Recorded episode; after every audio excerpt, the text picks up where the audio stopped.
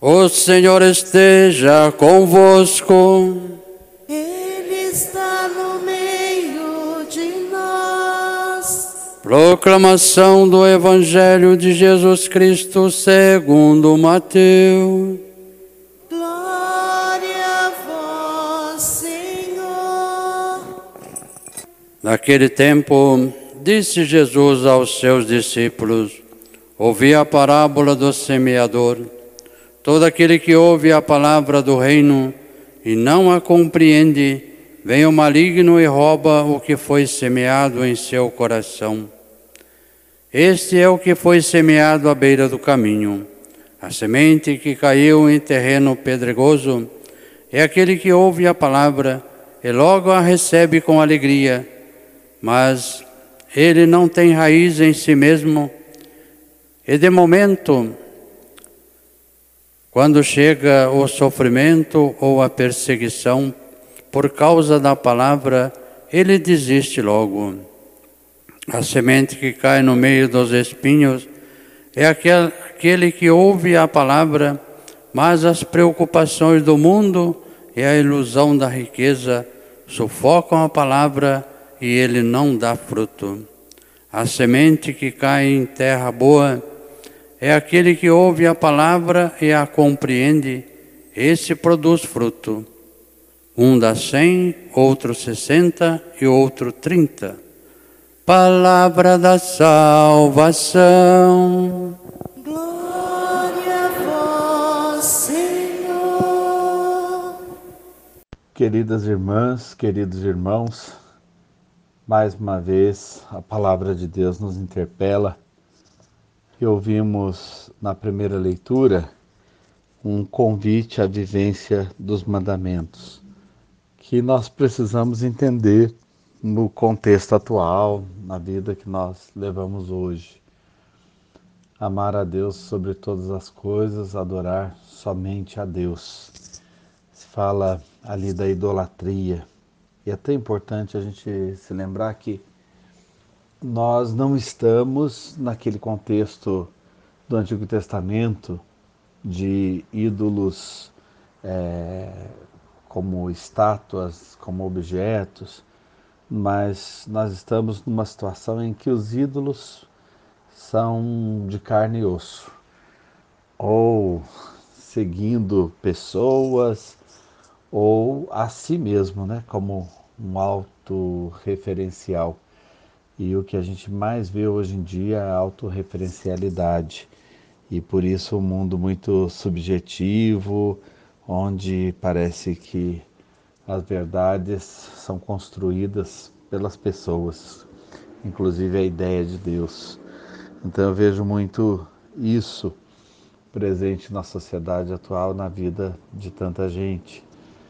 É, depois esse não tomar o nome de Deus em vão, nós criamos, né, nossos deuses ou um Deus a nossa imagem e semelhança, e se a gente não toma cuidado de verdade, a gente abandona o Deus verdadeiro ou é, o trata né, como uma opção entre outras. Então é importante a gente é, acordar para isso. Depois a questão de guardar o sábado. Muita gente pode ficar até em dúvida ouvindo esse texto, ou guardar o dia do Senhor, que para nós cristãos não, não é mais o sábado. O dia do Senhor é o dia da ressurreição e a comunidade primitiva já passou a guardar mesmo o domingo, daí vem o nome né, de Dia do Sol passou a ser, e de modo especial nas línguas latinas, Dias Domini, Dia do Senhor. É, nós celebramos a Páscoa uh, semanal. De, de qualquer maneira, a gente não pode também considerar apenas como uma lei, como uma obrigação mas é algo que incrementa a nossa vida, que dá sentido à nossa vida, vai para além da obrigação. Depois todos os demais mandamentos, nós poderíamos dizer assim, os mandamentos eles são como que limítrofes. Imagine você escalando uma montanha e com aquelas plaquinhas, cuidado, aqui você pode escorregar, né? cuidado, aqui tem uma ribanceira, você pode cair, é, enfim, os mandamentos são limites mínimos que a gente deve pensar sempre para além deles. Ali é o mínimo que a gente não deve fazer ou que deve fazer. É o mínimo. A partir dali, nós pensamos em fazer muito mais. E aí isso vai valer para todos, e de modo especial a gente cita como exemplo é, não matar. Nós matamos pela língua, nós matamos pelo julgamento, nós matamos pela falta de perdão, pelo ódio, pelo rancor, nós matamos pelo silêncio, nós matamos pelas vezes em que nós não damos atenção nenhuma a alguém, pelo descaso. E esse mandamento não matar já serve para a gente perceber como ali é apenas é, o limite, um confim. Né? É, nós temos que fazer muito mais do que a letra diz. E assim nós vamos vendo todos os demais mandamentos e pensando dessa maneira. E o Evangelho fala dos terrenos ali que o semeador encontra. A terra dura, o chão batido, por onde todos passam.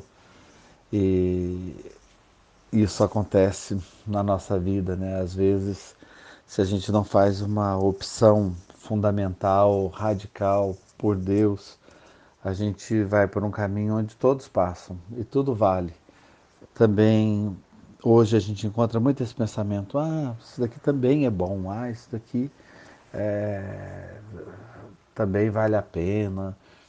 Espera, mas nós não estamos no caminho que, que todo mundo passa, nós estamos no caminho que é Jesus. Eu sou o caminho. É, não é o caminho é, vulgar, não é o caminho onde vale tudo, né? é o caminho onde nós buscamos fazer a vontade do Pai e imitar aquele que é nosso Mestre, Senhor, Salvador, Libertador. E caminhamos por Ele, né? Jesus é o caminho e nós vamos por Ele. É, é importante a gente perceber, não é o caminho por onde todos passam. Se a gente fica no caminho por onde todos passam, vai ser o chão duro, onde a semente vai quicar, mas não vai penetrar no solo, não vai encontrar terra fértil. Depois, o próprio Evangelho explica o terreno pedregoso e o terreno de espinhos.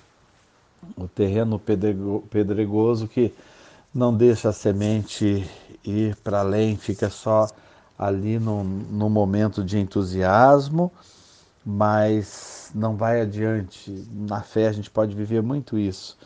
A gente fica só na emoção, fica só no que é, de novo, subjetivo, fica só no que é superficial, não vai a fundo. E aí a gente pode se perder no caminho, né? não fazer um encontro pessoal verdadeiro com Deus.